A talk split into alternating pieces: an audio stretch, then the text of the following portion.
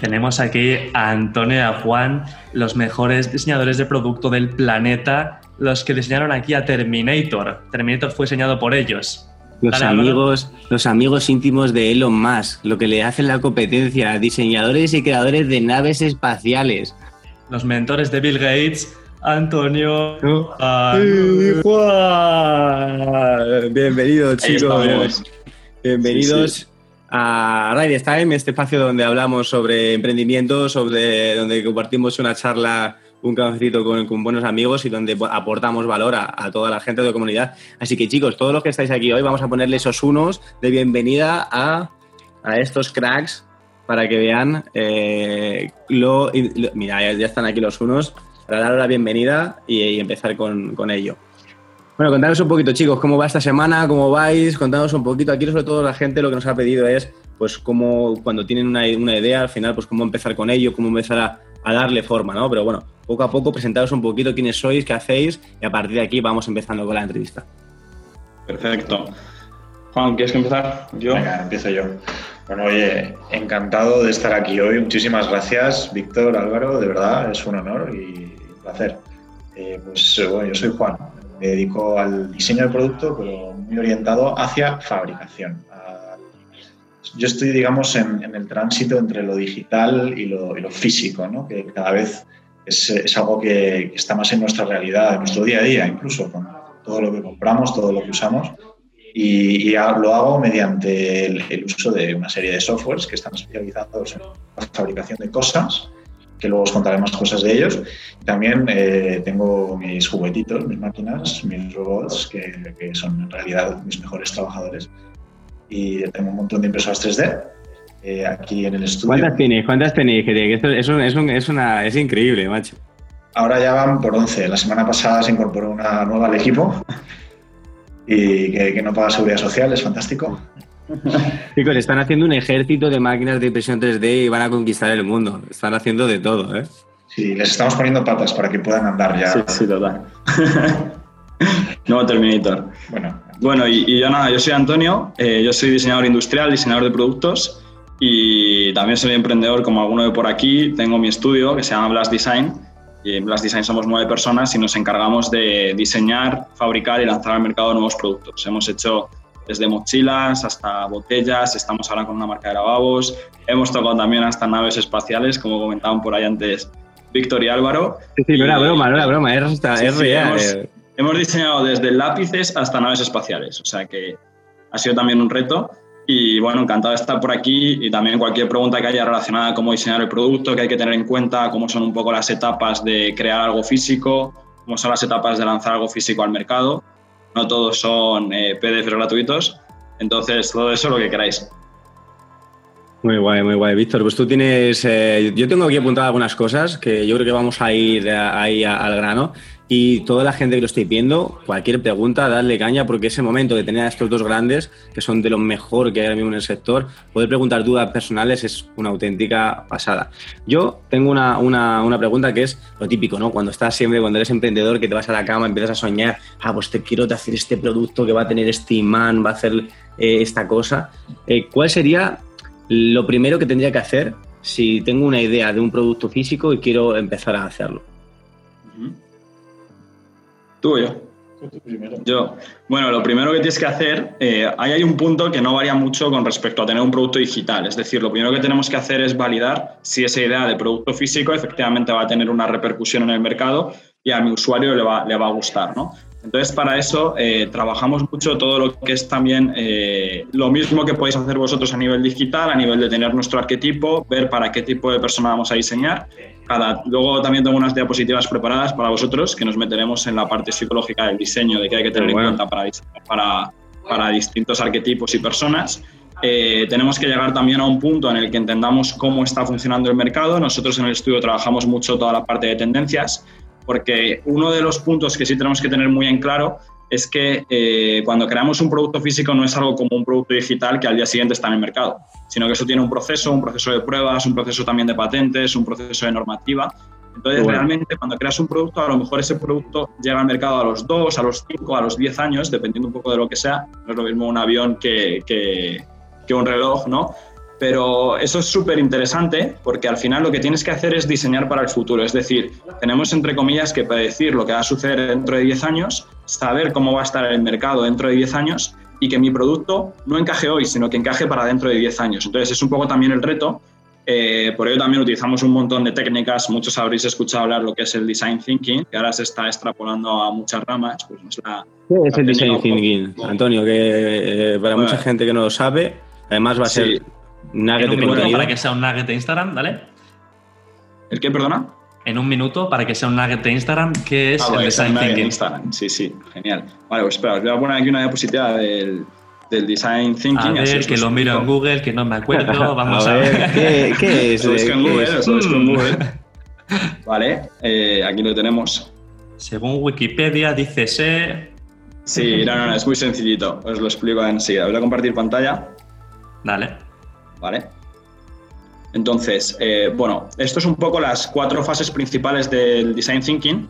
El Design Thinking es una técnica, una metodología que utilizamos para diseñar productos centrado en el usuario, es decir, teniendo en cuenta todo el rato a nuestro consumidor y teniendo en cuenta que estamos diseñando para ellos. Se consta de cuatro fases, que son la fase de Discovery, Define, Develop and Deliver. En la fase de Discovery lo que hacemos es entender muy bien cuáles son esos pain points de nuestro cliente y qué es lo que vamos a resolver con nuestro producto, que es justo lo mismo también que hacemos en la parte digital.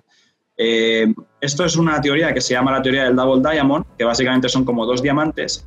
Cuando estamos abriendo las líneas, estamos abriendo muchas más ideas. Es como que estamos en etapa de brainstorming. Entonces, en esa parte de Discovery estamos todavía con ese mindset de estar súper abiertos a que puede pasar cualquier cosa. Llegamos luego a una etapa en la que ya empezamos a definir y de esos arquetipos, esos pain points, todo eso que hemos analizado, seleccionamos los que son más interesantes y eh, después de ello pasamos a la parte de desarrollo. ¿no? Ya teniendo todo eso en cuenta, pues empezamos a desarrollar, a testear con prototipos, a testear con diferentes colores, materiales. Ahí entra Juan. en Juan, Juan, que no, te escuchamos, te escuchamos un poco lejos. Ahí es, eh, perdón, ahí es donde entra la parte de fabricación, donde realmente pasas a lo físico. En el caso de que estés desarrollando un servicio, lo normal es que desarrolles eh, pues más o menos los pasos de lo que vas a hacer. A veces haces infográficos, a veces haces imágenes, a veces cuentas historias. Cuando estás hablando de producto, en esta fase ya es muy importante empezar a tocar cosas, a tener algo físico en las manos. Y ahí es donde entra en juego la fabricación digital, que se llama en la fase de Develop and Deliver, en el segundo diamante. Vamos a explicar toda la teoría y luego entras ahí. O sea que, o sea que primero eh, la parte de Discovery, para que lo entendamos todos, es la parte donde entendemos a, esos pain points, ¿no? esos puntos de dolor que va a tener la persona y por qué va a comprar ese producto. ¿no? Luego en la segunda eh, fase de, Define, definís al final. ¿Eh? Digo, que no es un funnel. No, pero hombre, tiene todos pinta, son ¿no? Todos son funnels, todos son funnels. Esta parte de define es donde definís al final cómo va a ser ese producto a ese, a ese producto que con esos puntos de dolor, ¿no? lo que voy entendiendo yo lo, lo, voy, lo voy Y luego hay un punto muy importante, Álvaro, y es que tenemos que tener en cuenta que el diseño no es un proceso lineal, sino que es un proceso circular, porque al final es un proceso que consta de iteraciones. Nosotros testeamos ese producto físico con el usuario, recibimos ese feedback y lo iteramos. Igual que puede suceder con un producto digital, pues con un producto físico mucho más. Ahí entran ya en cuenta factores como la ergonomía, factores como la industrialización de un producto para conseguir un, mayor coste eh, relacionado con la fabricación. Y yo también tengo aquí una diapositiva que creo que puede aclarar muchas dudas. Y es que eh, cuando hablamos de diseño, muchas veces la gente se imagina que simplemente a lo mejor hacer un dibujo bonito y ya con eso lo tenemos diseñado, ¿no? La realidad, por desgracia, porque si fuese solo pintar estaría muy interesante, es que eh, hay que tener en cuenta muchísimas cosas, ¿no? Entonces, hay muchas líneas que tenemos que ir desarrollando en paralelo cuando hacemos un nuevo proyecto de, de producto. Por un lado, siempre hay una etapa de investigación que nos va a acompañar hasta el final del proceso. Siempre hay una parte de CMF, que ahora entraré a explicaros qué es eso. Hay una parte de business que tenemos muy en cuenta y hay otra parte de marketing y ventas que se tiene en consideración desde el principio. Es decir, no se empieza a diseñar nada sin tener en consideración ya esa parte de cómo lo voy a exponer, cómo va a ser ese lanzamiento, para qué lo voy a hacer. No es lo mismo a lo mejor generar un producto que tú ya sabes que va a acabar en un crowdfunding, en un Kickstarter o que va a acabar en un e-commerce, a generar un producto que simplemente lo vas a vender a una empresa que vende otros 40 productos en la misma línea y, lo metes más tipo como en un Amazon ¿no? y ser uno más. Entonces, dentro de la línea de, investigación como tal, Después de hacer toda esa primera etapa donde analizamos a nuestro usuario, analizamos a nuestro cliente y vemos realmente qué necesita, pasamos a toda la primera etapa de ideación. En esta etapa de ideación es una etapa en la que es cuando aparece ese lápiz famoso y esos bocetos Y aquí es donde nos ponemos a hacer esas sesiones de brainstorming, eh, un montón de lluvia de ideas, eh, diferentes vistas, tanto por ordenador como, por, como a lápiz, de, de diferentes productos que podamos desarrollar y acabamos generando diferentes conceptos. Esta etapa de aquí ya es una etapa circular que nosotros vamos a ir volviendo del concepto, lo probamos con la gente, volvemos a hacer investigación, vemos el feedback, volvemos a idear y volvemos a sacar conceptos. Obviamente esto es como todo, ¿no? Te tienes que ajustar un poco a plazos, a presupuestos, etcétera, pues que al final lo ideal sería tener presupuesto y plazo infinito, pero bueno, nunca es el caso en ninguna de las dos. Eh, y una vez que ya tenemos toda esa parte desarrollada de concepto, mucho más a nivel digital, muchas veces hacemos un modelado tridimensional, eh, acabamos en un PDF que al usuario o al cliente le valga para entender cómo funciona ese producto, qué apariencia tiene, pero sin necesidad siquiera de tenerlo fabricado, porque es mucho más económico. Pero luego ya llegamos a la parte de, fabricación, que es justo la previa a esa parte de venta y distribución, que aquí, más Juan. Que con la dura realidad, es, muy dura. Eh, Habla un poco más alto, Juan, si puedes. Sí, aquí es cuando nos pasamos a la realidad pura y dura. ¿no? Eh, muchas veces los diseñadores y los fabricantes son, digamos, entre comillas, enemigos, porque a ti te llega un tipo que ha hecho una cosa muy bonita, que cree que es perfectamente factible y que, que, que es, es, perfecta, ¿no? O sea, es, está todo pensado. Además, se lo han pensado durante mucho tiempo, le han dado muchas vueltas y te dice, oye, hazme esto. Y tú llegas y dices, bueno, vale, eh, no se puede hacer. ¿Cómo que no? Pero si está todo pensado, lo tienes que hacer así, así, así. Bueno, vale, yo si quieres lo intento. Entonces tú lo intentas, o lo, metes en las máquinas, hablas con proveedores a veces, si son piezas que no puedes fabricar tú en tu taller, eh, y empiezas a ver detalles. Entonces lo que suele pasar normalmente en este proceso es que repites otra vez el proceso anterior. Por eso, el diseño no es algo lineal, el diseño es circular. Estamos en la segunda iteración. Es una iteración muy bonita, todo hay que decirlo. Es, es, complicada, pero es bonita. Y sobre todo, si eres capaz de predecir en qué momentos va a haber dificultades, en qué momentos vas a tener que cambiar el concepto, ahí es cuando empieza a ser realmente un arte. Eh, y, y, este arte tiene una serie de herramientas que empiezan siendo digitales y normalmente los diseñadores te las dan. Eh, y, y, luego eh, el, pasas a herramientas físicas y pasas a, a los materiales pasas a, a, a, los, a los, acabados, pasas al, al, si tiene piezas mecánicas a que funcionen, que no funcionen. Eh, y, y, y es, estás eh, constantemente viendo las distintas partes, los distintos componentes del producto que estás realizando, lo estás perfeccionando, estás haciendo que encajen entre sí, que encajen con las ideas de los diseñadores que, ya fuera de bromas, normalmente son muy buenas. Y hay que intentar hacerles caso en la medida de lo posible. Y, y al final eh, de todo ese proceso acabas teniendo algo pues que eh, no, es, es, muy, es muy auténtico. ¿Funciona o no funciona? No tiene más. Y, y, bueno, si queréis os explico un poquito, no sé si ahora es el momento, podéis que lo hagamos después, cómo se fabrica. Entonces, Juan, hay, hay veces que hay una.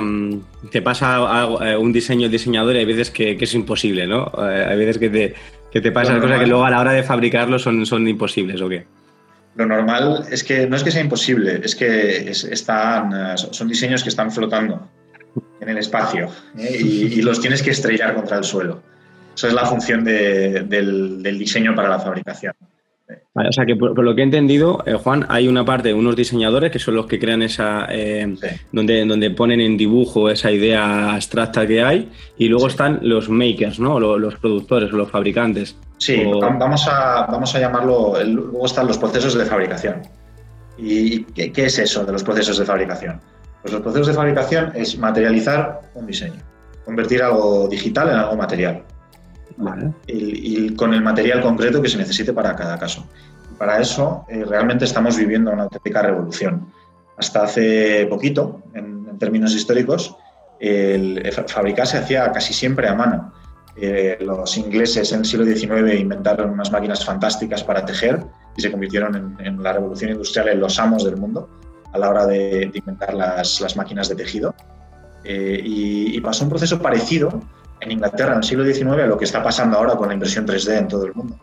Es que de repente empezaron a montarse talleres en, en casas y fábricas pequeñas. Qué bueno. Y, y, se empezaron a automatizar procesos. Entonces Inglaterra se convirtió en un titán de la industria por eso. Ahora estamos replicando, bueno, se ha replicado el mismo proceso en dos fases. El primero ha sido con la fabricación en masa. Todos conocéis el Made in China, ¿no?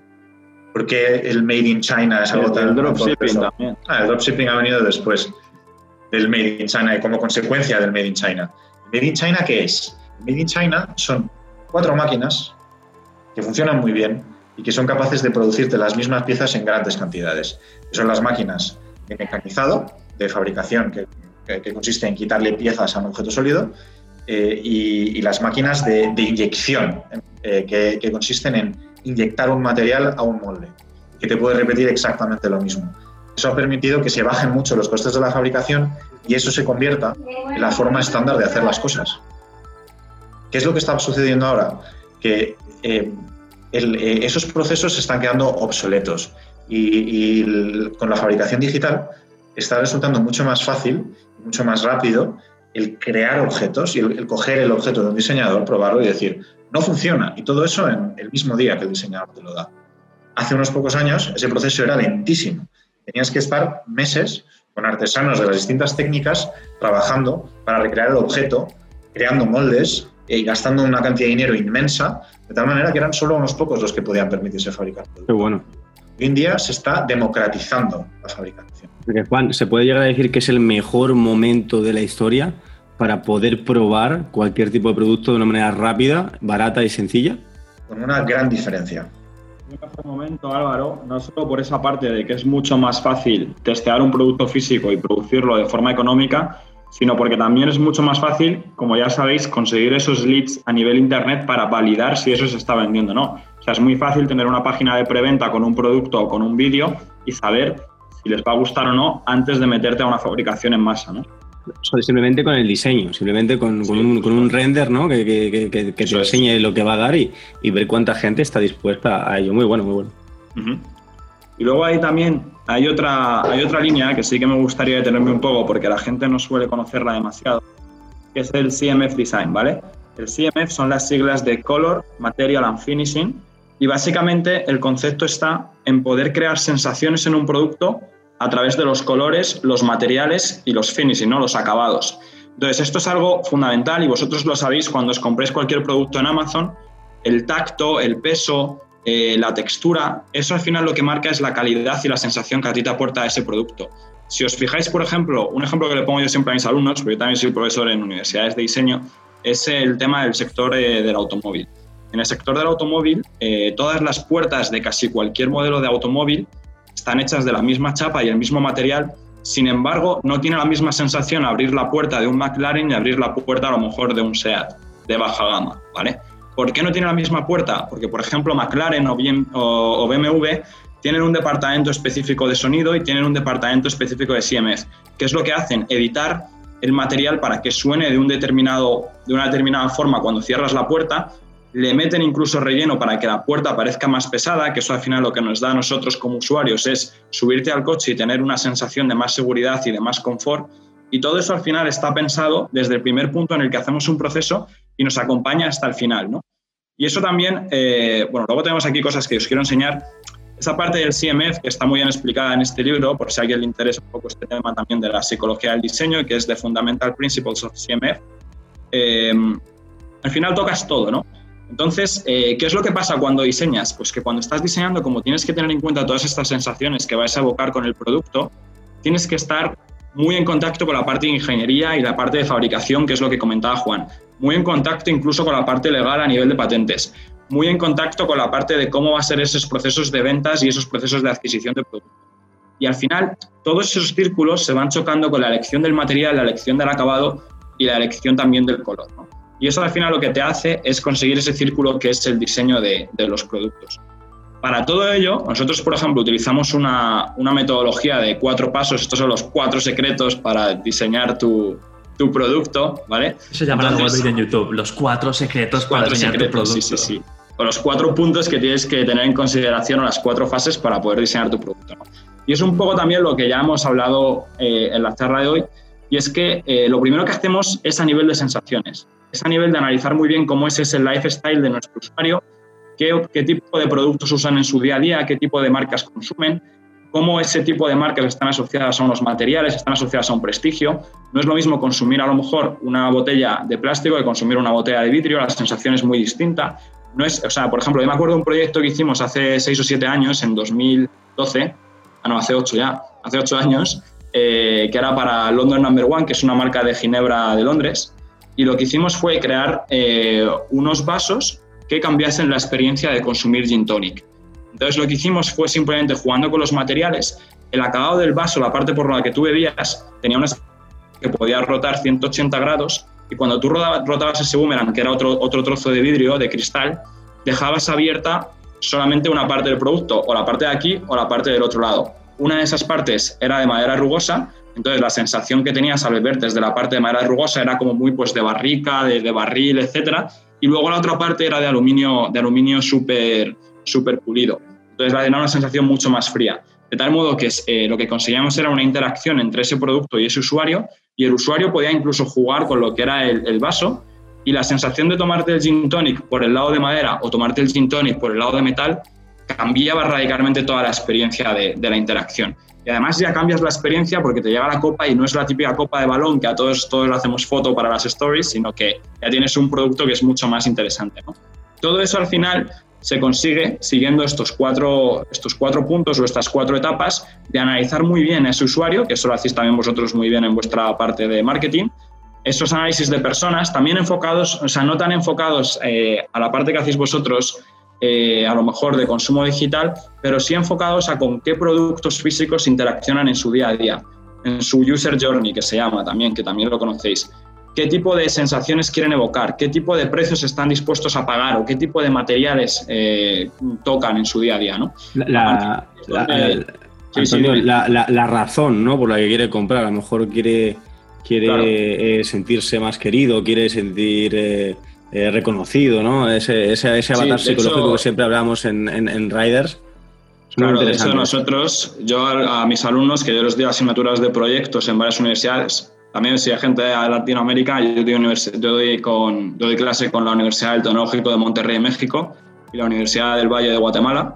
Y, también con todos ellos lo que hacemos es analizar muchísimo la pirámide de Maslow para identificar qué, a qué necesidades me estoy enfrentando, porque no es lo mismo eh, diseñar un producto que quiera satisfacer las necesidades básicas de una persona a diseñar un producto que ya esté en la etapa de autorrealización, que ya esté en la etapa de querer una experiencia mucho más premium, una experiencia mucho más disruptiva, una experiencia que al final la acabe llenando. ¿no? Entonces, si queremos un producto que sea más de la etapa de autorrealización, un bien de consumo básico, la gente lo que va a buscar es que sea un producto fácil de entender, que sea un producto que no le dé miedo a lo mejor tirar o que no le dé miedo que se ensucie, eh, eso va a suponer una serie de materiales y una serie de procesos y una serie de acabado estético, pero cuando ya llegamos a una parte de autorrealización, una parte de autorrealización puede ser, por ejemplo, tener un Ferrari. Un Ferrari al final no deja de ser incluso un objeto de culto que también está diseñado, pero está diseñado para evocar emociones y está diseñado de tal modo que te dé, vamos, hasta repelús si tienes una mota de polvo en el Ferrari, porque es algo que, lo tienes que tener impoluto porque es como tu sueño. Entonces, ahí está cuidado al más, mínimo detalle, ¿no? Entonces, eso, eso también es importante lo que comentabas de, de, qué es que quiere el usuario o por qué te lo quiere comprar. Sobre todo a nivel de estatus ese Ferrari. Ya no es que aparte de que sea buenísima calidad, sino lo que representa para el resto de personas esa marca, esos valores, cómo están posicionados para que el dueño de un Ferrari sea eh, X, llámalo pues diferentes adjetivos, ¿vale? Entonces también va a nivel de estatus, de lo que representa esa marca o tener un Ferrari.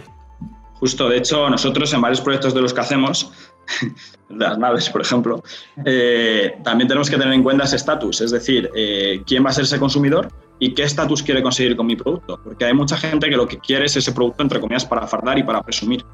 Entonces, con todo ese análisis y toda esa investigación que aparentemente en el mundo del diseño parece que no existía, es decir, que directamente nos poníamos a dibujar, se empieza a hacer toda esta parte de aesthetics, toda esta parte de selección de materiales, colores, mood boards que llamamos, que son un poco las guías de diseño que a nosotros nos van a permitir saber qué tenemos que expresar, ¿no? qué tenemos que, diseñar. Y a partir de ahí ya llegamos a la última parte donde ya seleccionamos los materiales, los acabados y los tonos finales de un producto.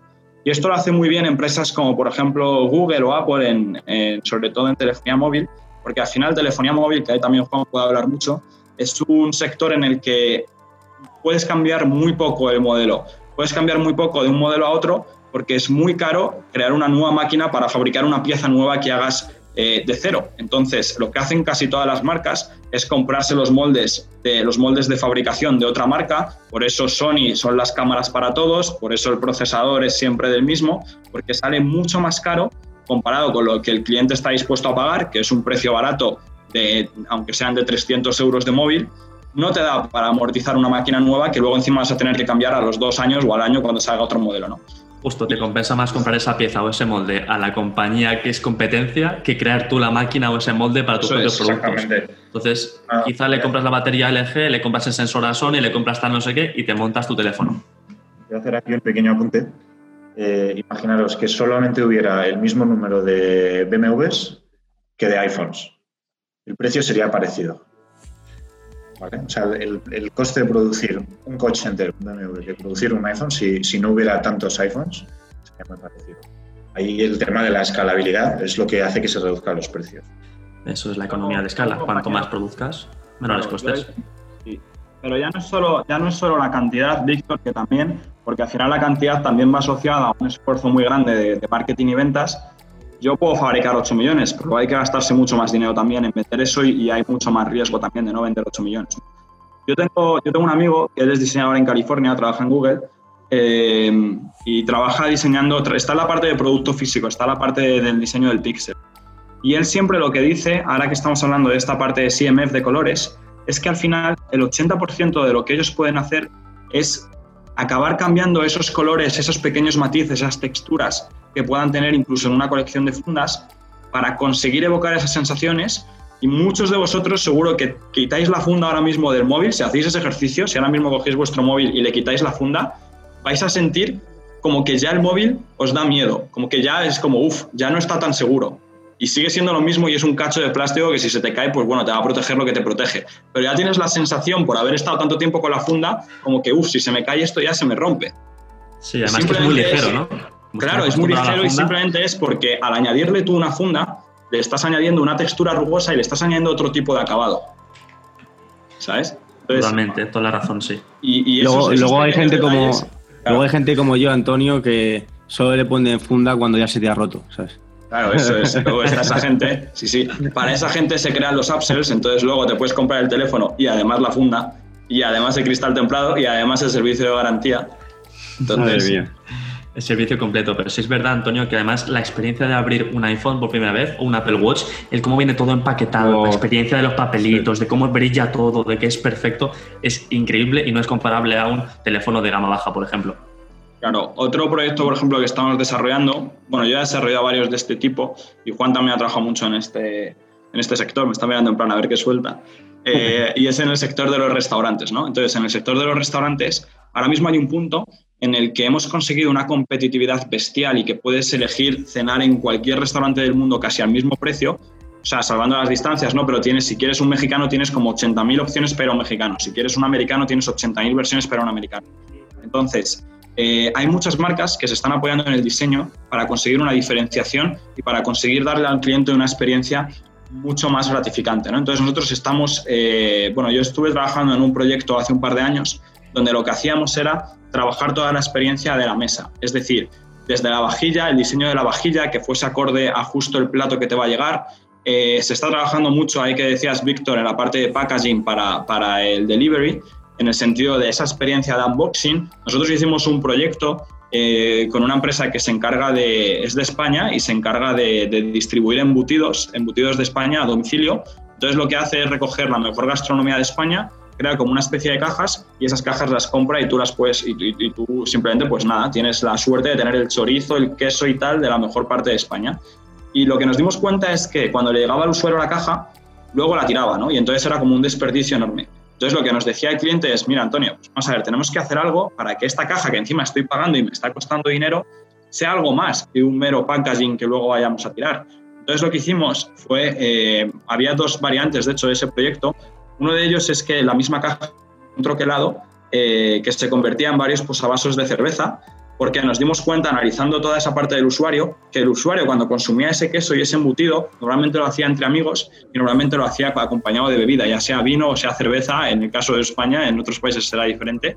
Entonces, lo que conseguimos hacer es que cuando te llega el packaging y digas, me apetece una cerveza, ya tengas hasta el posavasos y ya creas un poco como toda la parte. De hecho, que puedas reutilizar la caja y además ya tienes como un accesorio con el branding de, de esa empresa que te va a estar recordando ahí siempre. Es decir, aunque sea de cartón, lo puedes utilizar más de una vez. Entonces va a estar en tus fotos, va a estar en tu mesa, te vas a volver a acordar de esa empresa. Entonces es un proyecto súper interesante. Es que tenemos muchísimos. Muy bueno, muy bueno. Hay otro también muy interesante en esa línea que estamos ahora también desarrollando con México y nos hemos dado cuenta que, bueno, pues estamos también trabajando mucho en toda la parte de sostenibilidad y economía circular, etcétera. Entonces, eh, hay un proyecto súper interesante que estamos haciendo, que es trabajar también de packaging, en este caso es para, para champús, para champús de ducha.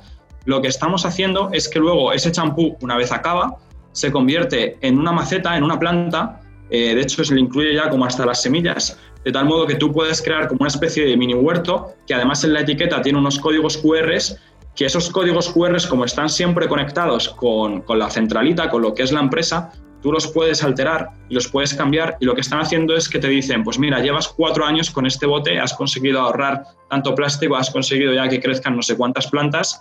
Eh, luego encima el hecho de, de, tener una planta en casa o algo que vayas a ver todos los días, lo que hace es justo eso que vosotros conocéis en marketing de la cantidad de impactos que necesita alguien hasta llegar a consumir entonces, si yo tengo algo que lo tengo que cuidar y regar todos los días, pues me estoy acordando otra vez de esa marca de champús inconscientemente. Entonces, cuando yo vaya a comprar un champú, tengo muchas más posibilidades de comprar ese champú que de comprar otro. Simplemente por haber cambiado el diseño, por haber cambiado esa experiencia, ya no solo de diseñar el producto, sino qué pasa después cuando el producto acaba el ciclo.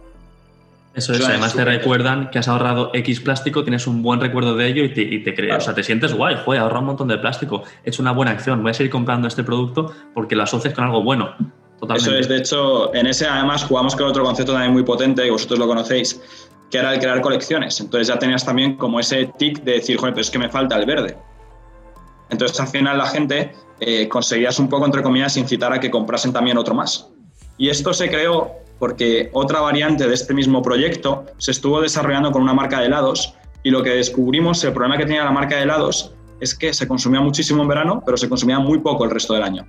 O sea, al menos en, al menos en Europa, ¿no? Porque en Europa en invierno hace mucho frío y no te apetece un helado normal. Yo sé que, por ejemplo, en América Latina, en los países en los que yo he estado, pues como hay un, un clima bastante más templado, que no llega a hacer un invierno de menos 10 grados, pues te puedes tomar un helado en invierno sin ningún problema, ¿no?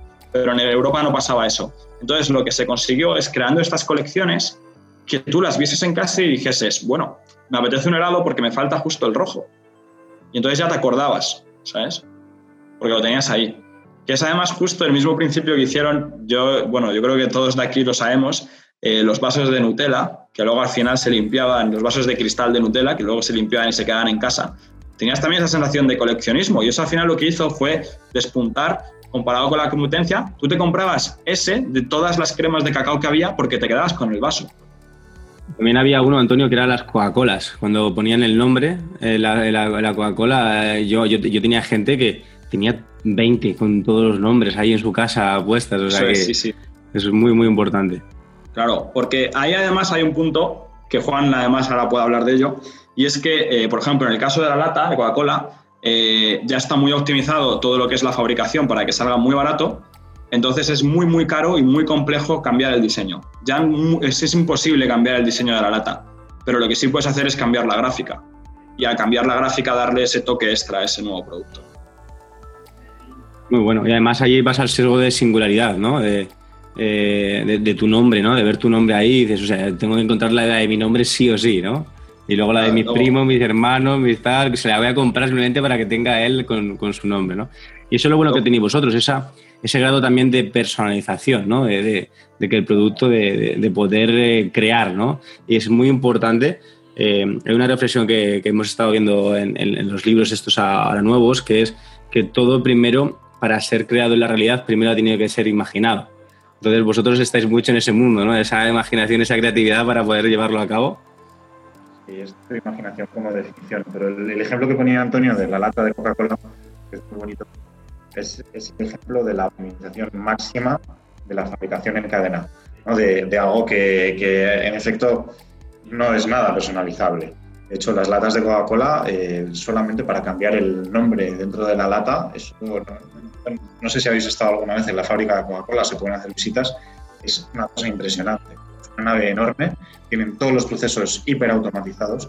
Para cambiar cualquier cosa de ese proceso, pues es un, es lo que está pasando ahora y la tendencia para el diseño de producto es que una lata de Coca-Cola concretamente es algo muy difícil de cambiar, pero eh, una caja por ejemplo, no lo es. Eh, y luego los, materiales que se usan en las cajas, eh, que son cada vez más reciclables. tienes cada vez más acceso a gente que, sí que los, los, diseña, que los cambia. Es cada vez más barato, es cada vez más rápido, es cada vez más eficiente producir en pequeña escala.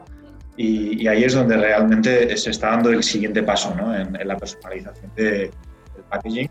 Y, y dentro de poco llegaremos al extremo en el cual tú vas a recibir un packaging específico para ti y que de verdad eh, sea sostenible. Fabricarlo de esa manera para ti. Increíble. Eso es increíble. ¿eh? nosotros estamos ahora contra el reto en marketing de dar un mensaje único a cada persona, que es mucho más sencillo que crear un packaging para cada persona, pero me parece un reto increíble porque sería espectacular. ¿no? Sí, hombre, tú pones a alguien ahí a correo por correo y lo consigues. Yo a ver con qué apaño, pero sí. Pero no, yo estoy con Juan y además Juan ahí, si quieres, también puedes hablar de esa parte de que tú también haces trofeos eh, por impresión 3D para premios y lo que puede conseguir es un trofeo muy único para un cliente que solamente necesite producir cinco, que no tenga que irse a una escala muy grande, ¿no? Esa simplemente el logo que tenemos aquí, eh, lo de Rider lo, lo, ha creado Juan. Luego, luego lo traemos cuando lo dejamos de compartir lo enseñamos y, es único, no hay, no hay ninguno igual. Sí, sí, justo. Y luego yo quería tocar también otro tema que me parece muy interesante eh, y es este de aquí, que es justo además todo lo que estamos viendo. Es decir, ahora mismo, eh, cuando hablamos de diseño, realmente el futuro, o, más bien el presente, es hablar de diseño e innovación. O sea, ya tienen que ir de la mano. Y al final, cuando hablamos de Design Innovation, que es un poco el keyword que podéis también explorar más en Google si os interesa, estamos hablando de mezclar tres grandes puntos. Estamos hablando de mezclar esa parte de negocio, esa parte de conseguir algo que realmente sea factible a nivel económico, que realmente me pueda repercutir a mí un beneficio, o no un beneficio, sino que pueda ser sostenible en el tiempo. Estamos hablando de toda esa parte de tecnología, donde, entra también todo eso que nos comentaba Juan, de que ahora es mucho más accesible la fabricación en pequeña escala, es mucho más accesible la fabricación con materiales más sostenibles y es mucho más accesible el acceso a eh, esas tecnologías súper disruptivas que hace 15 años o 20 años era imposible. ¿no? Y tenemos luego otro círculo súper importante que es esa parte más humana, esa parte de poner siempre al usuario en el centro. Cuando, cuando se habla de poner al usuario en el centro, nos, nos enfocamos de hecho en este tipo de gráficos, donde tenemos que tener en cuenta desde la psicología hasta la antropología de cada una de las personas. Y eso al final lo que pasa es que como diseñadores te conviertes un poco en una figura que entiende de, todo lo que tenemos aquí, ¿no? Entiendes de tecnología, entiendes de fabricación, entiendes de negocio, entiendes de, de, behaviors, entiendes de cómo se comportan las personas, entiendes de cómo es la experiencia, cómo es la interacción. Porque al final no es que tengamos que diseñar algo y ya está, eso no funciona. Tienes que diseñar algo con una visión súper holística de todo el proceso, ¿no? Y creo que es interesante este gráfico porque muchas veces cuando se habla de diseño tenemos esa, esa ¿cómo se dice? Eh, ese error eh, a nivel de pensar que el diseño es solamente el crear algo estéticamente bonito, ¿no? Que es uno de los puntos, pero seguramente lo crees de forma estética porque, como decía Víctor antes, te, estás enfocando a conseguir un estatus, eso es lo que quiere el usuario, te estás enfocando a un tipo de, mercado distinto, etcétera, etcétera, ¿no? Pero al final todo tiene que ir de la mano, porque por muy bonito que sea, si no cumple la necesidad del cliente o si no es viable a nivel fabricación, no lo puedes hacer. Por eso también cuando se trabaja, por ejemplo, en la industria del automóvil, vosotros vais a ver siempre los concepts que son súper disruptivos, con unas líneas súper agresivas, y luego de ahí ya llega la gente como Juan y te dice, a ver, Antonio, esta línea, pues como que no, esta línea tampoco, vamos a hacerlo ya esto un poco más recto, no me gusta, no va a ser una caja de zapatos, pero no va a ser aquí la super bomba que me habías puesto tú y, se llega siempre a un equilibrio entre, esas tres, entre estos tres círculos para conseguir esa innovación en el, en el diseño. Qué bueno, buenísimo. Siempre se ven esos coches diseñados que parecen del año 2100 y luego realmente pues a lo mejor no es tan fácil llevarlos a cabo, ¿no? Pues por esas líneas tan agresivas, materiales o cosas que no se tienen muy en cuenta a la hora de diseñarlo, pero sí al fabricarlo. Así que totalmente de acuerdo. Y antes comentaba Juan a nivel de herramientas, tanto digitales como herramientas físicas, ¿qué nos puedes comentar sobre eso? es, eh, bueno, es la parte más friki, entre comillas, del mundo de la fabricación. Y mucha gente se introduce otra vez en este mundillo eh, por lo atractivo que tiene todo este proceso. Eh, realmente, ah, no, sé si os acordaréis, pero hace 15, 20 años prácticamente nadie sabía cómo se hacían las cosas. Y se ha creado un, gap entre los artesanos de toda la vida, que ya son la mayoría de los que quedan, son gente muy mayor, jubilada, y que en, muy pocos casos se ha renovado la tradición en las familias de los ceramistas, los zapateros, eh, los cerrajeros, gente que trabaja con las manos, gente que realmente era capaz de darle forma a las cosas con herramientas manuales. Eso fue muriendo con el Made in China y ahora eh, de repente está otra vez y no está resurgiendo como negocio, está resurgiendo como hobby. Hay, hay muchas personas, y además lo hemos visto durante toda la, la pandemia del coronavirus, que ha sido algo muy emocionante, que tienen impresoras 3D en sus casas. Y a mí me, pasó algo muy curioso, es que durante esa época estábamos encerrados, y yo tuve la suerte de tener mis máquinas cerca y poder hacer cosas, pues ahí de repente un montón de personas que sencillamente se habían comprado una máquina de estas por afición, como un hobby, de repente se convirtieron en fabricantes y estaban fabricando en sus casas cosas que luego se enviaban a los hospitales que, usaban los médicos, que se usaban las residencias de ancianos, porque no había stock de ese material médico en España. No había manera de hacerlo llegar. Entonces, eh, es, la primera vez en la historia que eso sucede, ¿no? Eh, es la primera vez la historia que, sucede con, herramientas de tanta precisión. Hace 50 años, hace 100 años, realmente la economía estaba mucho más descentralizada y tenías al artesano, si no en, en la calle de al lado, en el pueblo de al lado. Eh, hoy en día es que ya eso no es así. los artesanos han desaparecido. Los hemos sustituido por máquinas, por lo menos a nivel teórico. Luego la realidad es que yo me paso tantas horas delante de las máquinas como en el taller, fijando y afinando cosas y tal y cual. no, deja de ser una artesanía, pero es una, es una nueva artesanía. lo bueno que tiene esto es que, cada vez hay más talento y más, más gente que se está dedicando a ello. Está generando una cultura muy potente de fabricación todo el mundo, otra vez descentralizada, otra vez a escala más humana, ¿no? Y eso, por lo menos, es algo que personalmente me parece no solamente muy bonito, sino muy sano para la sociedad. Muy bueno, porque fijaros, chicos, esto que acaba de decir, que eh, en este momento de la pandemia, cuando eh, se necesitaba em, un montón de recursos de mascarillas que, pues que no, no había, pues oye, ellos inventaron eh, unas, una especie como de, de de viseras que, que, además lo crearon en un conjunto de una especie de movimiento que crearon donde empezaron a fabricar estas viseras con las impresoras 3D y también la gente en su casa podía hacerlas y las donaban a esos hospitales para que eh, pudieran combatir el, eh, este, este virus y gracias a, gracias a esto, a poder fabricarlo en un momento y no tener que depender de esos procesos de fabricación tan largos como, como era antes. Así que por ese lado, enhorabuena chicos porque fue un trabajo espectacular. Sí, la verdad que sí. Algo, muy bonito, poder utilizar estos juguetes ¿no? para algo, algo que realmente aportase valor social. Qué bueno, Juan. ¿Y tú ves algún límite en cuanto a la producción con impresoras 3D? Yo sé que poco a poco pues, van mejorando y van construyendo cosas más locas. Hay, hay muchísimos límites, en efecto, sí. Pero, eh, pero realmente cada año que pasa, eh, esos límites se van superando.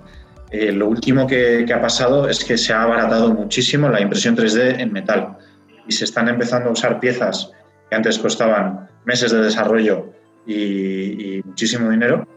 esos meses han pasado a semanas, incluso a días, eh, y, esos precios han pasado de los miles a los cientos, o incluso a las decenas de euros. Eh, piezas que se usan en, la industria aeroespacial, que se usan en la industria automovilística, eh, industrias súper especializadas, industria naval. Y, realmente eso es, una revolución tan potente que todavía no nos hemos dado cuenta de las consecuencias. Yo, siempre vengo, Víctor, yo siempre vengo a todos los días y siempre digo, oye, y si hacemos un, coche, un coche pero de verdad, pero con impresión 3D, o hacemos un bazooka, bueno, es que han hecho de todo, desde, desde tablas de surf a, un montón de máquinas y siempre estamos con la locura de ver qué creamos nuevo, ¿no? Sí, hay gente que ha hecho armas, de verdad Perdona, Víctor. No, que eso que decía que hay gente que ha hecho armas de verdad de empresas en 3D y que disparan de verdad. O sea que. Fue, un escándalo, sí. En, Estados Unidos. Casi quebró la empresa que colgaba los diseños en internet. Claro, tú imagínate. Yo, yo siguiendo también con lo que ha dicho Juan, yo en el 2014 eh, me dedicaba a diseñar piezas metálicas y estuvimos trabajando en varios proyectos muy interesantes. Uno de ellos en concreto que recuerdo mucho porque fueron muchas noches sin dormir fue el desarrollo de los acorazados de, la Armada Americana. Y que, claro, imagínate el metal que tiene un, acorazado americano, ¿no? Entonces, eh, ahí justo estoy con Juan, que yo a lo mejor tardaba meses en fabricar piezas súper complejas de metal, que ahora mismo con los procesos que hay, es que se tarda, se tarda nada y, al final esas máquinas no son tan caras. O sea, yo, yo mismamente, el 2014, cuando trabajaba con medios más tradicionales, al 2017, cuando estaba en otra empresa distinta, trabajando con herramientas de, fabricación digital a nivel de CNCs, corte láser, etcétera, hay un montón de, de tecnicismos, ya noté un salto en apenas 3-4 años. Y, ahora mismo estamos como en otra revolución más y, ya se está empezando a trabajar también, por ejemplo, eh, yo que, soy profesor y que, muchas veces he dado conferencias, se está desarrollando ya toda la parte de realidad virtual y hologramas para poder hacer conferencias presenciales en diferentes partes del mundo con un holograma muy estilo Darth Vader. Entonces todo eso ya existe y ya está también en desarrollo. Ya ves. Qué bueno, o sea que el presente es el mejor momento para fabricar y para producir, pero las perspectivas son mejores todavía. Sí, sí. Vivimos en un momento muy emocionante. Y, luego ahí también hay otro punto que no hemos tocado y es que a la hora también de lanzar un poco el producto al mercado, ahora mismo es que existen muchísimas maneras, si vosotros lo sabéis. Es muy fácil hacer una página de preventa, es muy fácil eh, trabajar una campaña de crowdfunding. Crowdfunding, para los que no lo conozcáis, eh, bueno, pues es una técnica de lanzamiento al mercado de productos que consiste en que tú creas a lo mejor un único prototipo, un primer prototipo, un vídeo, unos renders, unas imágenes 3D explicando tu proyecto y si a la gente le gusta, te lo compra como por adelantado.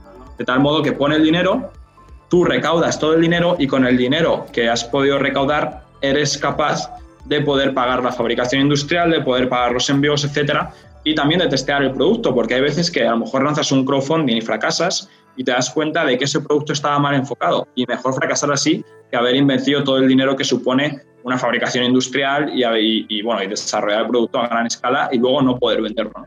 Y aquí, Antonio, aquí, Antonio, em, el crowdfunding, tú lo, lo, que haces es que eh, eh, para financiar este lanzamiento de producto, eh, haces una especie como de preventa, ¿no? Oye, necesitamos una preventa de 10.000 unidades para poder lanzar el producto y sacarlo adelante, pero no estás vendiendo nada de tu empresa, simplemente es una preventa del producto que lo tendrán con alguna ventaja competitiva, ¿no? De que le sale más barato o algún tipo de cosa. ¿Y qué diferencia hay entre crowdfunding y Kickstarter? ¿Es lo mismo, no? Kickstarter es una de las páginas más famosas donde tú puedes hacer crowdfunding. Estoy buscando un ejemplo justo, lo voy a compartir. Y que no eh, sirve solo para, para, financiarte, sino también para validar el producto, para ver si hay demanda de verdad y la gente le interesa. Para ambas eso Es. Entonces, por ejemplo, aquí estamos dentro de Kickstarter.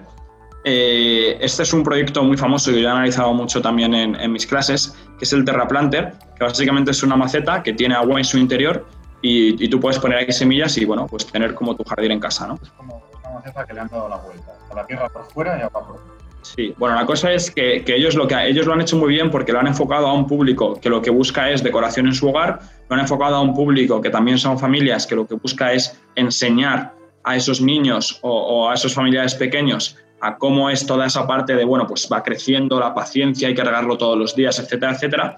Y han conseguido recaudar, que esto es uno también de los récords, 6.400.000 dólares en preventa, es decir, este producto todavía no existe, simplemente en preventa, a través de pues, un, vídeo que se puede crear con un único prototipo y diferentes infografías y, renders donde tú ves ya un poco ese producto en uso y te lo imaginas. Y luego lo que te permite el crowdfunding es que eh, pues aquí puedes tú directamente comprar, eh, por ejemplo, por 59 dólares y normalmente te hacen un descuento con luego el producto como va a salir. Es decir, si aquí lo venden a 59 dólares, seguramente cuando acabe la campaña de crowdfunding y ya lancen un e-commerce, en el e-commerce valga 80 dólares.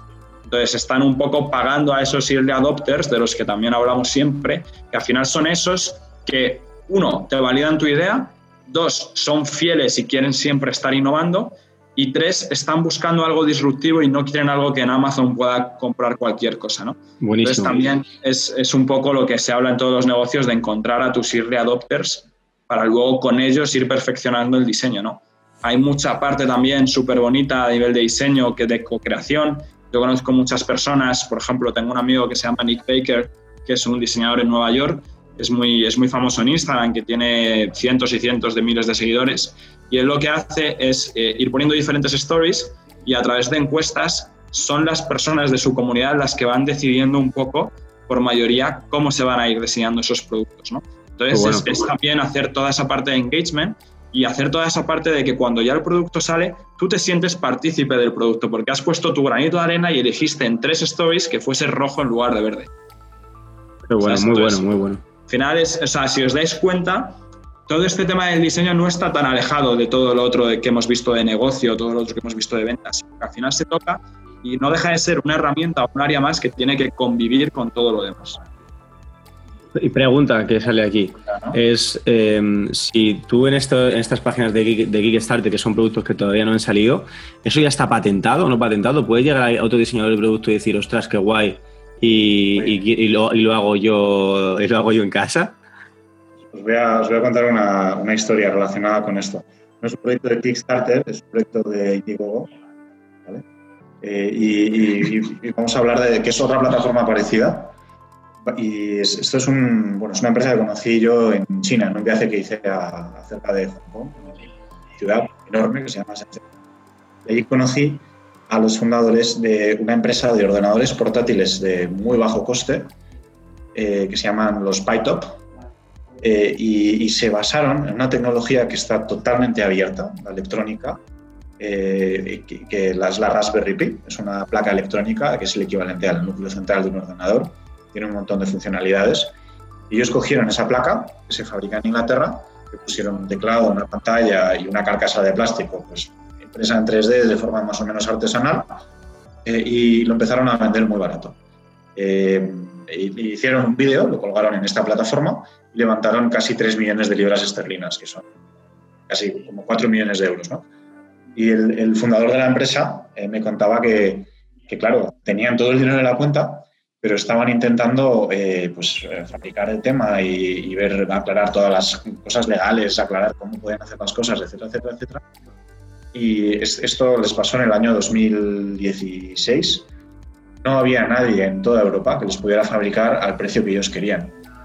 Era, era absolutamente insostenible. Había un montón de problemas eso, de patentes, de, de que la fabricación era muy cara, etcétera, etcétera. Hasta el punto de que él tuvo que coger y para fabricar este ordenador con una tecnología abierta y que ellos habían empezado como un proyecto casi de garaje y para el cual tenían 4 millones de euros para desarrollar, tuvo que irse a vivir a China. Y tuvo que comprar media fábrica en China porque no había nadie más en Europa y fuese capaz de fabricar con esa calidad a esos precios. Ya ves. Era bastante impresionante. Yo visité la fábrica y el tío prácticamente vivía ahí. O sea, era, era el íntimo amigo del, del dueño de la fábrica, que era un señor chino, estaba encantado de que el inglés le hubiera comprado la fábrica y le comprara el 70% de la producción. Eh, y bueno, pues es, realmente era la única manera que tuvo esa empresa que levantó 4 millones de euros de pasar de un concepto muy bonito que incluso tenía un prototipo hecho y dinero a, a una fabricación industrial. Esa es otra pregunta, Juan. Sí. ¿Cómo ves tú la producción en España y en qué, en qué momento te compensa más irte a otro país como China a producir?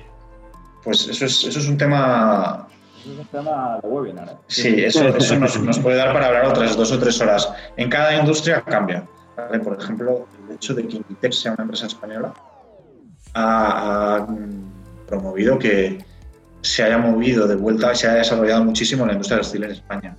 El hecho de que seamos miembros de la Unión Europea, por ejemplo, ha hecho que España sea de los mayores fabricantes de piezas de automóvil que existen en Europa.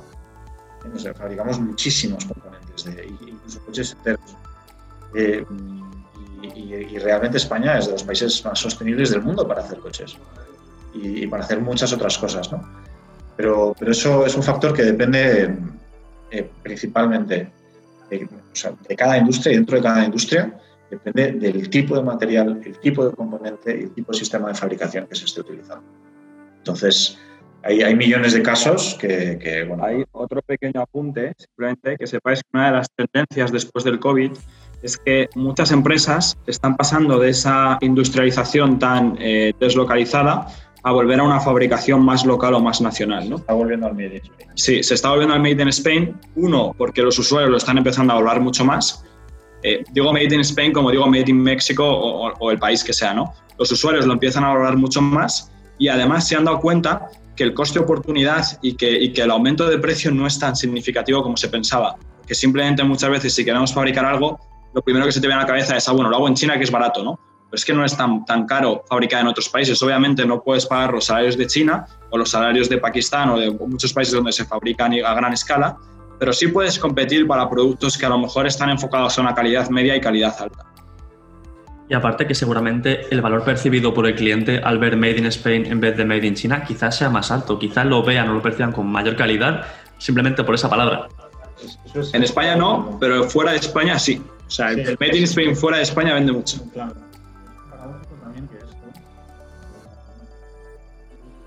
Juan, acércate un poco que se te escucha muy lejos, tío. Esto que veis aquí, que es mi teléfono, que es muy viejo, no sé, no, no lo leéis, pero bueno, ponedlo de siempre, ¿no? De Design by Apple in California, Made in China. Pues al final aquí están haciendo esta distinción entre diseño y fabricación y están diciendo que lo hacemos en China. Entonces nos da igual, nos compramos este teléfono y nos da exactamente lo mismo. Sabemos que es una empresa de California. Aquí viene pregunta, pregunta interesante. Eh, bueno, para mí por lo menos. Eh, claro, eh, en, este tiempo eh, China siempre ha sido uno de los países donde a más eh, bajo coste se manda la producción por esos salarios que tenían estas personas. Cada vez que vayamos automatizando más estos procesos, estas fábricas que no necesitan tanta mano de obra de, de, persona, ¿puede que se trasladen esos centros de fabricación de China a otros países? Aquí muchas cosas. Bueno, Juan ha estado viviendo muchos años en China también. Yo voy a hacer un pequeño aporte, ahora ya Juan nos cuenta de toda la historia.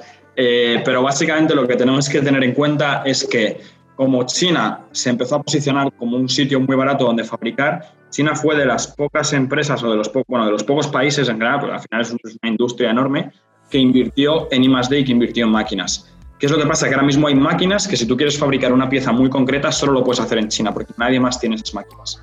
China además lo bueno que tiene es que ellos eh, cogen tanto un proyecto grande como un proyecto pequeño y ellos además trabajan eh, en una como en una distribución que cubren todos los pasos. Es decir, si tú tienes un producto de ocho materiales, tú se lo das a China y China se encarga de encontrarte los ocho proveedores de esos ocho materiales. Si tú solo intentas, por ejemplo, en un país europeo, lo primero que te dicen es, bueno, ¿cuántos millones vas a hacer? Si no son millones, ya no me interesa hablar contigo porque pierdo mi tiempo. Y segundo punto, te dicen, vale, yo te hago el metal, Luego te buscas la vida para hacer el plástico, para hacer el otro y para hacer tal. Exacto. Eso está cambiando, pero los únicos que han visto ese movimiento han sido los chinos. Y los chinos al final, con mucho pequeñito, están facturando mucho más. Esto es como cuando tienes un ebook de 5 dólares o un curso de 5.000 euros. Pues efectivamente, pero es que si vendes mil cursos, mil ebooks de 5 dólares, estás ganando también 5.000 euros, los 5.000 dólares, ¿no?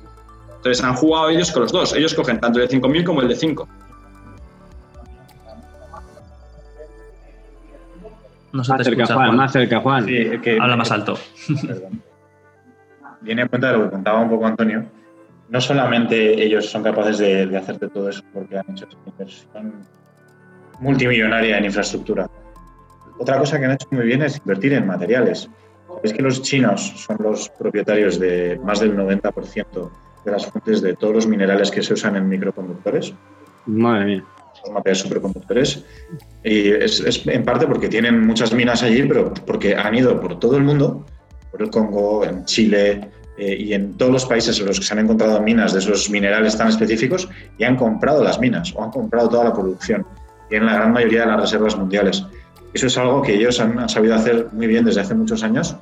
Nosotros en Europa sencillamente no lo hemos hecho. Entonces, si tú quieres un motor de precisión eléctrico, si quieres una batería, si quieres eh, un LED, estamos hablando de un LED, que es todo hoy en día son LEDs. La pantalla, que ahora mismo tenéis todos vosotros delante, la tecnología para fabricar eso y los materiales para fabricar eso solamente están en China. Madre mía. Estamos, estamos por los huevos, ¿eh? Han sabido ver la oportunidad Ellos, y han aprovechado. han sido mucho más listos. También ha sido una evolución orgánica, una evolución natural. pero, pero es, es, verdad que nosotros, ¿por qué no se fabrica tanto en España materiales tan específicos y componentes tan eh, pequeñitos, tan complicados, tan altamente tecnológicos?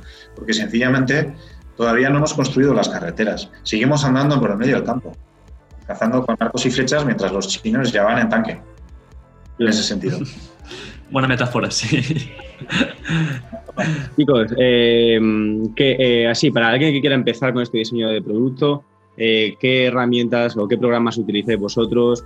Algo que se pueda ir mirando a la gente y luego también contad un poquito a, la gente cómo puede contactar con vosotros, cómo puede aprender de vosotros, si tienen alguna idea, cómo pueden empezar con ello. Lo más barato es esto, un boli y un papel. Por ahí se empieza a diseñar. antes, de, antes de tocar el papel, hay una cosa muy importante que, muchos no hacen. Y de hecho, el otro día yo tengo un podcast también donde hablo con muchos diseñadores reconocidos de todo el mundo. Y uno de los mejores diseñadores de México nos decía que él a sus, a sus empleados en el estudio, las primeras tres semanas no les deja tocar el papel, para que no empiecen a generar ideas sin haber hecho muy bien toda la parte de investigación. Es decir, no tiene sentido empezar a, diseñar directamente en papel si no sabes realmente cómo es ese usuario y cómo es ese análisis, porque al final te va a tocar volver a hacerlo y nunca va a ser, va a ser perfecto. A nivel de herramientas, pues a nivel de herramientas, eh, toda la parte de análisis directamente con Google Trends, directamente con encuestas, eh, con formularios, preguntando, etcétera, etcétera, la podéis asumir. A nivel de, de, diseño, empezar con el papel es lo más sencillo, luego de ahí ya se puede saltar a programas de modelado 3D. Nosotros personalmente utilizamos Rhinoceros, que es bastante completo. Hay otros programas como el 3D Max, hay otros programas como AutoCAD, etcétera, etcétera. A partir de ahí ya con esos programas se pueden sacar como imágenes 3D y luego ya entra toda la parte de máquinas y fabricación. Sí. Y luego, bueno, siguiendo un poco con lo que, con lo que comentabas, eh, os voy a contar un poco eh, lo que es eh, Blast Design, lo que hacemos en el estudio, también eh, para la gente que esté interesada en, crear algún producto físico muy rápidamente. Y es justo un poco el resumen ¿no? de, lo que, de lo que hemos visto hoy. Entonces, al final, Blast Design es un poco nuestro, nuestro estudio. Estamos en Madrid, pero trabajamos con proyectos internacionales. Hemos estado ya en más de 22 países. Y bueno, al final lo que hacemos en el estudio es justo esos tres puntos de los que ya hemos hablado, ¿no? La parte de business, la parte de people y la parte de technical. Y nosotros dividimos el estudio en tres etapas. Tenemos primero una etapa de validación. Aquí hay mucha gente que nos llega con una idea de producto y nosotros a lo mejor sin pasar ni siquiera a la fase de diseño, solamente haciendo una investigación de las tendencias de los usuarios y de cómo ese producto puede tener salida, ya le decimos que no. Decimos, mira, haz solo la fase cero porque es que a lo mejor la idea que tienes no está preparado el mercado, no está preparado el producto, no es el momento, momento óptimo. ¿no? Entonces es muy importante para nosotros hacer esa etapa de, de validación. Luego ya tenemos la etapa de diseño y desarrollo, aquí es donde entra toda la parte puramente de diseño, tanto de producto como diseño gráfico, y toda la parte de análisis de tendencias. Y luego pasamos a la parte de ingeniería y fabricación, que es toda la parte de prototipos y también la parte de industrialización. Una vez que ya tengo los prototipos, cómo llego a algo industrializado, a, a millones.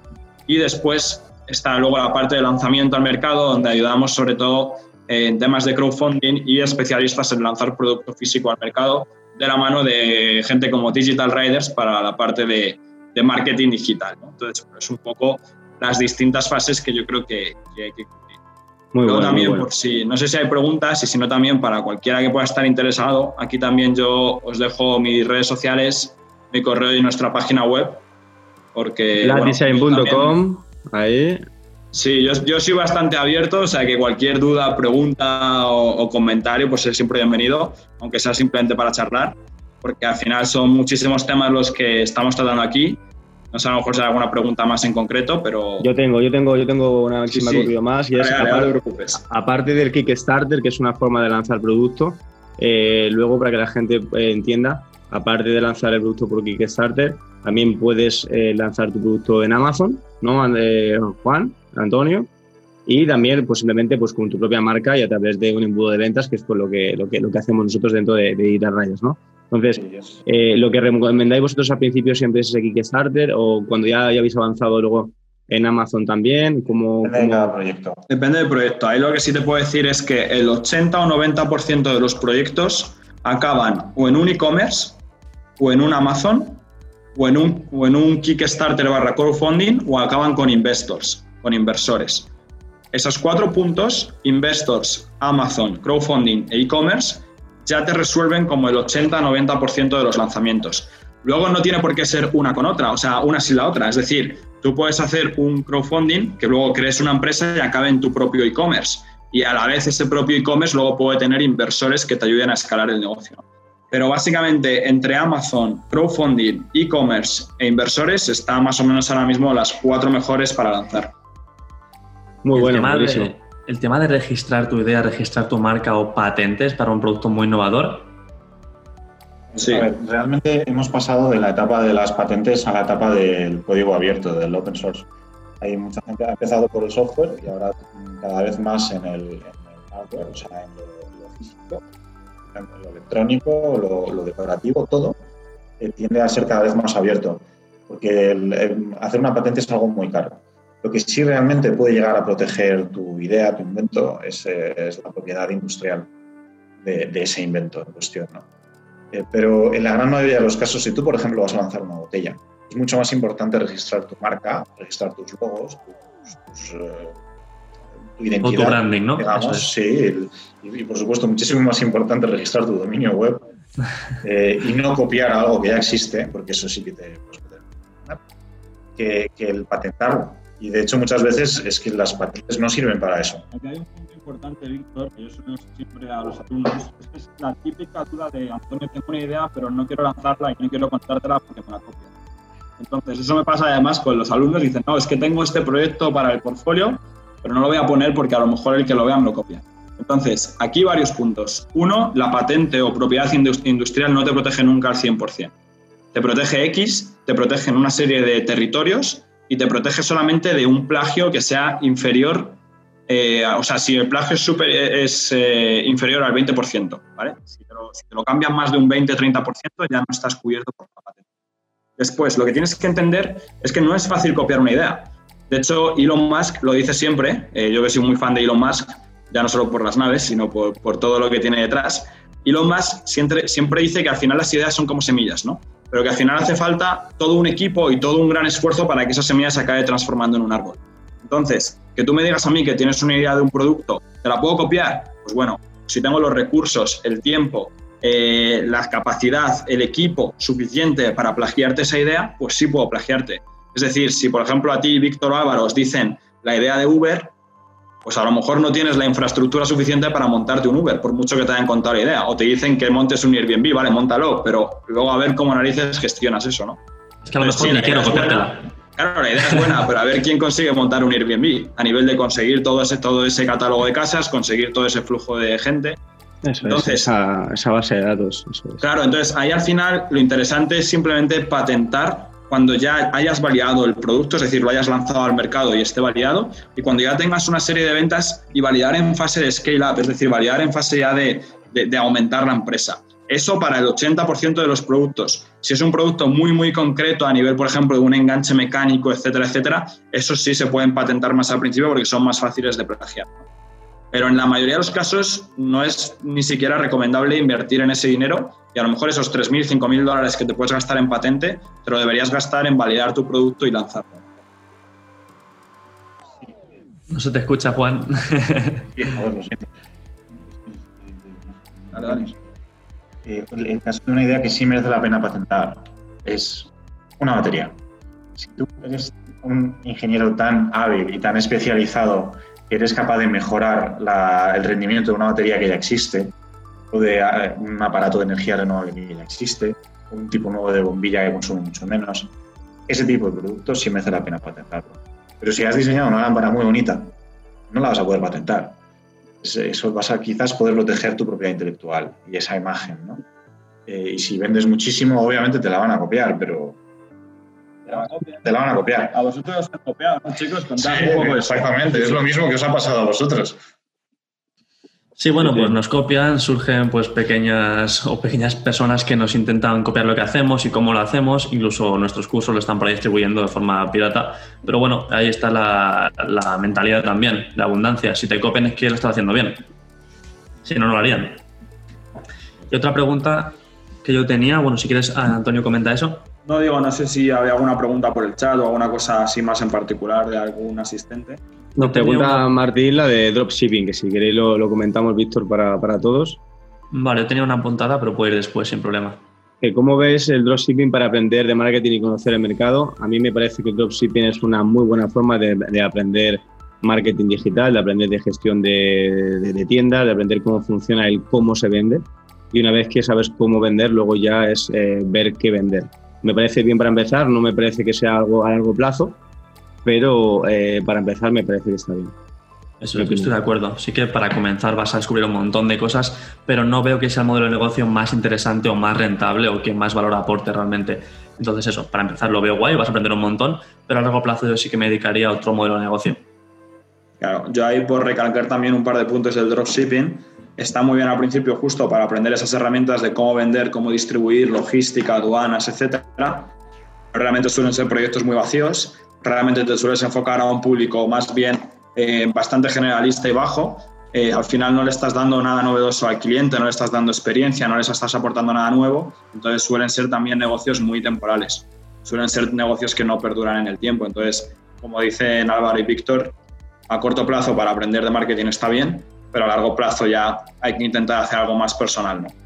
Eso es, de hecho, no es fácil construir un buen branding cuando eres dropshipping, porque la barrera de entrada es mínima y normalmente son a corto o medio plazo, van por temporada. Si un producto estrella es tendencia este verano, puedes aprovechar el verano, pero luego quizá ya no te sea rentable, tengas que cerrarlo y montarte otro dropshipping. Y como comentabas tú, Antonio, a nivel de logística, cómo enviar tus productos y hacer una buena logística sin morir en el intento, porque hay casos de crowdfunding que levantan 3 millones de euros y mueren de éxito. Eso es, eso también es un problema. ¿eh? O sea, el dinero es un problema. Eh, en el sentido de, yo por ejemplo, a mí me invierten ahora 5 millones en la empresa y no sé qué hacer con ellos. 4 millones y medio van a estar parados en el banco. Eso, menos a mí, yo lo gestiono. Claro, luego hay que saber gestionar el dinero. Es decir, a veces haces mucho más teniendo menos dinero porque eres capaz de, de exprimir hasta la última gota que cuando tienes tanto ni siquiera lo valoras y al final te lo acabas fundiendo, ¿no?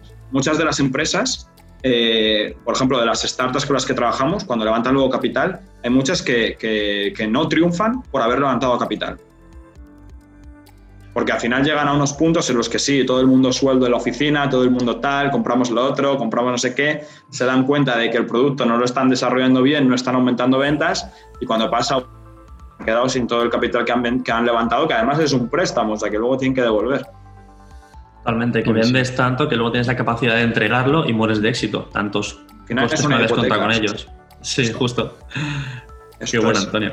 A ver, chicos, esos unos, vamos a ponerles unos a estos dos lobos que llevan, aquí llevamos más de una hora aquí con, con ellos, que nos están dando un montón de consejos en forma de, agradecimiento. De los máquinas estos. Pues oye, si os haya gustado, agradeceríamos una story en Instagram nombrándonos para que se dé a conocer todo esto de Ride Style, donde aportamos tanto valor y traemos a gente como estos dos maquinotes que han venido hoy.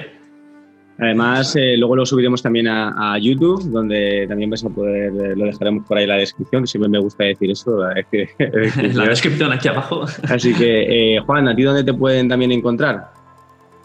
Y pues a través de Antonio también y a través de vosotros, ya sabéis. Perfecto. Blast Design, estos Blast Design y Afero Lombrada, que lo tenéis también por ahí en Instagram. Ahí lo que necesitéis también en mensaje privado, yo os atiendo, sin problema estos locos del diseño son unas auténticas máquinas, lo estamos viendo aquí en, el, en, donde estamos trabajando todos, estamos haciendo un, un, grupo muy, muy, muy mágico con mentalidad emprendedora y seguirlos de cerca porque son una auténtica pasada. Así que nada, enhorabuena a todos también por estar aquí porque habéis estado hasta el final. Cualquier cosa que necesitéis, ya sabéis que también tenéis eh, con nosotros la agencia de marketing de horasdigitales.com. Estamos creando un equipazo donde vais a poder alquilar a todo nuestro equipo, a tanto diseñadores gráficos, editores de vídeos, eh, de publicidad, creadores de páginas, riders digitales que te hacen la estrategia digital, todo con crédito de tiempo y eh, lo que aquí estamos para, para, poder ayudaros. Chicos, muchas gracias por estar aquí hoy. Víctor. gracias. gracias ha sido un completo placer y nos vemos la semana que viene, chicos. Let's go, chicos. Vamos, a, a, quemar barcos ya por nuestros sueños. Let's go. A por ello. Luego. Chao, chao. Gracias, chicos.